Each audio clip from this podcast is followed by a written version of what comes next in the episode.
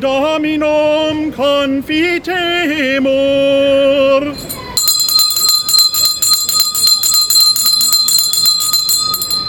Der Engel des Herrn brachte Maria die Botschaft und sie empfing vom Heiligen Geist. Maria sprach, siehe, ich bin die Magd des Herrn, mir geschehe nach deinem Wort. Und das Wort ist Fleisch geworden und hat unter uns gewohnt. Gegrüßet seist du, Maria, voll der Gnade, der Herr ist mit dir. Du bist gebenedeit unter den Frauen und gebenedeit ist die Frucht deines Leibes, Jesus. Heilige Maria, Mutter Gottes, bitte für uns Sünder, jetzt und in der Stunde unseres Todes. Amen. Bitte für uns, heilige Gottesmutter, dass wir würdig werden der Verheißung Christi. Lasst uns beten. Allmächtiger Gott, gieße deine Gnade in unsere Herzen ein. Durch die Botschaft des Engels haben wir die Menschwerdung deines Sohnes erkannt. Lass uns durch sein Leiden und Kreuz zur Herrlichkeit der Auferstehung gelangen Darum bitten wir durch Christus, unseren Herrn. Amen. Hört ihr Leute und lasst euch sagen, es hat nun zwölf Uhr geschlagen. Fünf vor zwölf ist's in unserer Stadt, die Gottes Schutz verdient hat. Der Friede ist nach Wuppertal heimgekehrt. Die Ferien sind zu Ende. Die Schule hat begonnen. Und zu Hause können sich die Eltern jetzt endlich wieder erholen. Während für die einen die Ferien zu Ende geht, fangen sie für die anderen an. Ansonsten denk ich an Wuppertal in der Nacht. Dann bin ich um den Schlaf gebracht. Wuppertal, o wirres Tal, mehr denn je bist du die Stadt, die Gottes Schutz verdient hat. Das Tanztheater, das Erbe Pina Bauschs, vor zehn Jahren ist sie gestorben. Wenn sie auf die Diskussionen der Gegenwart schaut, sie wird sich hinten in der Pfarresbeck noch tanzend in ihre Urne drehen. Adolphe Binder hatte sie beerbt. Aber jetzt nach kakophonisch chaotischer Kungelei, Herrenrunden in Hinterzimmern, der Wahnsinn wirkt zu Wuppergate, hat man den Eindruck. Der Kämmerer slawisch schlawinert, der Kulturdezernent Nocke knockt aus und der Oberbürgermeister Mucke, muckt er noch auf? Was ist da los? in der Verwaltung und im Rathaus. Es scheint eher ein Ratloshaus zu sein. Ja, wenn ich hier auf den Eierstand neben mir schaue, die Eier dort haben mehr Charakter. Das Tick ist wohl aus Kronenberg zum Johannes-Rau-Platz gewandert. Dieses Laienschauspiel, das uns da geboten wird, ist alles andere als professionell. Da stellt man eine renommierte Intendantin ein, macht mit ihr merkwürdige Verträge. So einen hätte ich auch gerne. Urlaub nach Belieben, keine Kündigungsfristen und sonst freie Hand? Ja, freie Hand, das war die Frage. Was ist da los? Man hat sie jetzt gekündigt, weil sie angeblich keinen spielfähigen Plan vorgelegt hat, der dann doch umgesetzt wurde. Was ist da los? Im Rathaus und den Hinterzimmern fragt man sich. Wie wird die Stadt nach außen vertreten? Früher hieß es, Mainz bleibt Mainz, wie es singt und lacht. Jetzt lacht Deutschland über uns. Ich arbeite gerne hier in Wuppertal, weil es nicht so sehr zum Rheinland gehört.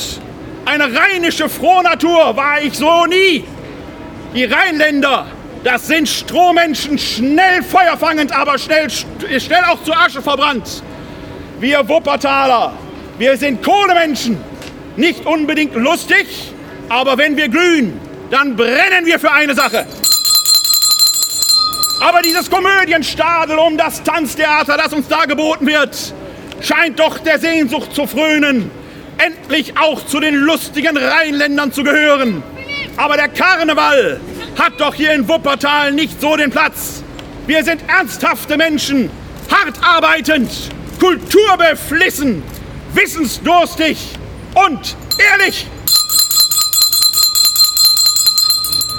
Was uns da geboten wird, dieses Laienspauspiel lässt fragen, wie wird die Stadt sonst nach außen vertreten? Was ist mit Forensik, Buga, Nahverkehr? Haben die überhaupt noch Konzepte dort im Rathaus? Oder wird dann nur durchschlawinert, der Bürger ausgenockt? Es wird Zeit, dass wir aufmucken. Gibt es da noch jemanden, der einen Plan hat?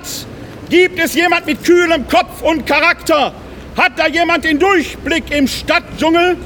Kein Wunder, dass man unsere Wupper hier hinter mir auch den Amazonas des Bergischen Landes nennt. Aber auch am Amazonas brennt es derzeit. In unserer Stadt auch.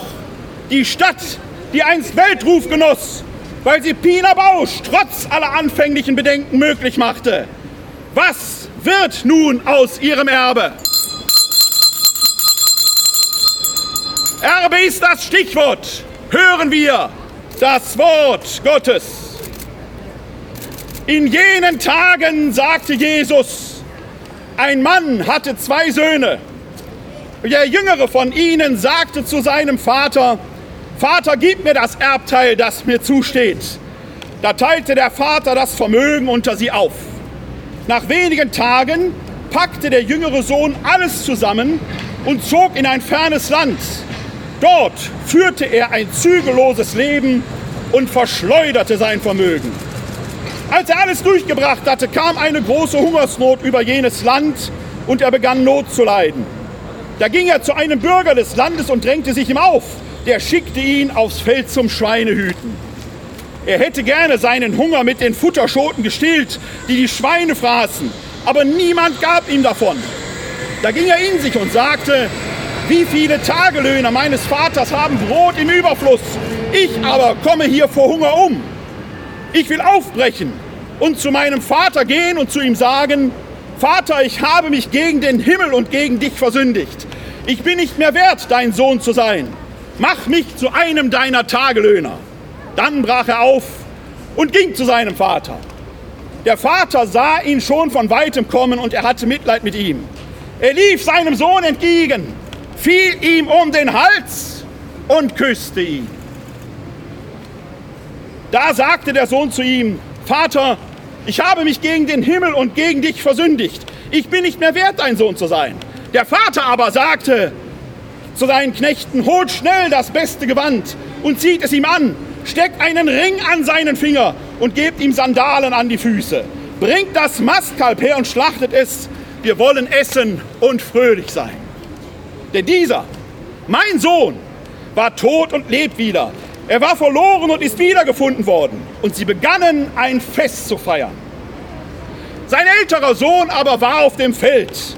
Als er heimging und in die Nähe des Hauses kam, hörte er Musik und Tanz. Da rief er einen der Knechte und fragte, was das bedeuten solle.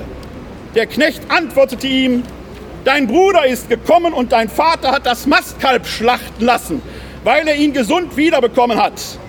Da wurde er zornig und wollte nicht hineingehen. Sein Vater aber kam heraus und redete ihm gut zu. Doch er erwiderte seinem Vater, siehe, so viele Jahre schon diene ich dir und nie habe ich dein Gebot übertreten. Mir aber hast du nie einen Ziegenbock geschenkt, damit ich mit meinen Freunden ein Fest feiern konnte. Kaum aber ist der hier gekommen, dein Sohn, der dein Vermögen mit Dirnen durchgebracht hat, da hast du ihm das Mastkamp geschlachtet. Der Vater antwortete ihm, mein Kind, du bist immer bei mir und alles, was mein ist, ist auch dein. Aber man muss doch ein Fest feiern und sich freuen, denn dieser dein Bruder war tot und lebt wieder. Er war verloren und ist wiedergekommen. So die Worte des Evangelisten Lukas. Was für eine Geschichte! Der Jüngere, ein Erbschleicher. Der Vater ist für ihn gestorben. Wann erbt man sonst? Kein Respekt im Leib, der Jüngere. Keine Ehre.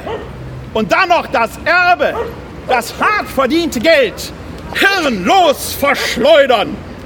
Reue und Heimkehr überfallen ihn erst, als er Schmacht hat. Dann sucht er eine neue Chance.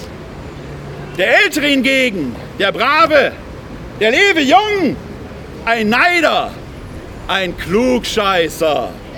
Aber klug geschissen ist noch lange nicht besser gewusst. War er schadenfroh, kann er sich jetzt nicht mehr freuen. Kann er nun die Freude des Vaters teilen und wird er mitfeiern? Oder wird er zum verlorenen Sohn werden? Wir wissen es nicht. Der Evangelist Lukas lässt das Ende offen. Entscheiden Sie. Wie würden Sie entscheiden? Die Parallelen aber sind fatal. Das Erbe Pina Bauschs wird verschleudert. Ich meine nicht die leiblichen Erben. Ich meine die städtischen Erben. Die wissen mit dem Erbe offenkundig überhaupt nichts anzufangen. Fahrlässig, leichtgläubig, leutselig, vertrauensselig sind sie vorgegangen. Was wollen sie? Keine Leitlinien, keine Visionen, keine Perspektiven, nur Schuldzuweisungen und Schadenfreude hier und da, während die anderen trauern. Ein gefundenes Fressen für die Presse, ein Pressefressen im wahrsten Sinnes. Was für ein Fest für die schreibende Branche. Blick in die Abgründe kommunaler Hinterzimmer, wo man auch ganz ohne Rotwein Chaos stiften kann. Wie der Jüngere denken die Verantwortlichen offenkundig nicht an morgen. Kein Plan, keine Ideen. Hoffnung, wieder alle Hoffnung, es wird schon irgendwie weitergehen. Hoffnung, wieder alle Hoffnung, dass es nicht auffällt. Auf hoher See und vor Gericht ist man in Gottes Hand. Vielleicht geht es ja ohne Beleuchtung, damit mit anheimelnden Wasserplastikcontainern wie auf dem Weihnachtsmarkt. Der ist ja genauso chaotisch. Der steht ja schon bevor. Und auch der scheint nicht gut geplant zu sein. Ich wünsche Ihnen jetzt schon in der Hitze des endlichen August ein frohes Weihnachtsfest, wenn wir wieder in Elberfeld durch die anheimelnde Weihnachtsatmosphäre laufen und man den Eindruck hat, man wäre in einer Baustelle gelandet. Was ist mit dieser Stadt los? Was ist mit Wuppertal? Es ist schon längst nicht mehr fünf vor zwölf, sondern zwei vor zwölf in dieser Stadt, die Gottes Schutz verdient hat. Apropos Weihnachten. Nach dieser ernsten Rede ein Witz. Beim ersten gemeinsamen Weihnachtsfest eines jungen Paares ließ die Frau unter dem Weihnachtsbaum feierlich eine Weihnachtsgeschichte vor. Sie beginnt, es war einmal im Advent, als Petrus im Himmel einen Engel beauftragte, auf die Erde zu fliegen und alle unehrlichen Menschen zu zählen. Völlig übermüdet kam der Engel am vierten Adventssonntag zurück in den Himmel und meldete sich bei Petrus. Das gelingt mir allein unmöglich bis zum Weihnachtsfest. Es sind viel zu viele. Da brauche ich unbedingt Hilfe. Da aber zu dieser Zeit natürlich alle Engel viel zu beschäftigt waren, konnte Petrus ihm keine Mitarbeiter zur Verfügung stellen. Das ist wie in Wuppertal. Brauchen Sie nur ins Einwohnermeldeamt gehen. Da versuchen die Engel auch ihr Bestes, aber sie kommen nicht voran. Wie wäre es, fragte der kluge Engel, wenn ich stattdessen alle ehrlichen Menschen zähle? Das geht wesentlich schneller. Petrus stimmte zu und einen Tag später brachte ihm der fleißige Engel eine kurze Liste mit allen ehrlichen Menschen auf der Erde. Petrus las sich die Liste durch und zur Belohnung fand jeder, der dort aufgeschrieben war, unter dem Weihnachtsbaum ein Päckchen direkt aus dem Himmel. Ich würde gern wissen, überlegte der junge Ehemann, was Petrus da wohl verschenkt hat. Ach, erwiderte seine Frau, dann hast du also auch kein Päckchen bekommen? Dem Vernehmen nach soll der junge Mann übrigens inzwischen hier im Rathaus arbeiten. Hören wir die Angebote vom Markt. Im Gleichnis vom verlorenen Sohn, das doch auch das Gleichnis vom barmherzigen Vater ist, wurde ein Mastkalb geschlachtet. Serrano-Schinken gibt es hier 100 Gramm für 3,50 Euro. Wenn Sie eher auf Geflügel stehen, empfehle ich Ihnen den Hähnchenstand. Etwas weiter hinten gibt es 10 Grillwürstchen für 8,50 Euro. Damit Sie sich das Paradies nach Hause holen und es blühe, empfehle ich Ihnen den Blumenstand hier gegenüber. Die Bonsai heute im Angebot für 10 Euro. Und wenn schon im Rathaus die Eierköppe ihr Unwesen treiben, nehmen Sie doch ein paar Eier von der Eierfrau mit. Ab 20 Cent sind Sie dabei. Die Nachrichten. Um Gleichnisse ging es in dieser Rede. Um Gleichnisse geht es auch nächsten Dienstag, 3.9., Uhr im katholischen Stadthaus. Am 1.9. aber ist schon der Schöpfungstag, den wir Christen dort feiern. Anlässlich dieses Tages lade ich Sie alle herzlich zu einem ökumenischen Gottesdienst am 5. im 9. um 18.30 Uhr nach St. Laurentius ein. Es folgt der Wetterbericht.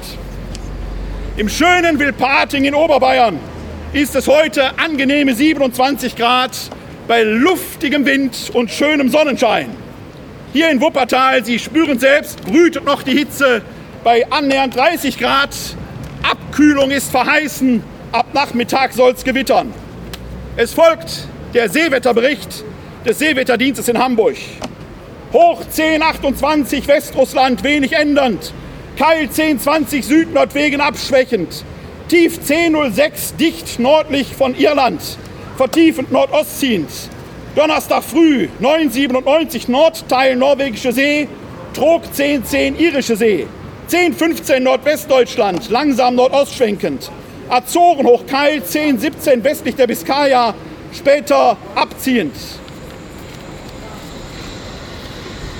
Ich werde wieder hier am Platze sein, am letzten Mittwoch im neunten Monat. Für heute aber heißt's, der Worte sind genug gewechselt. Seid Sehende nicht blind.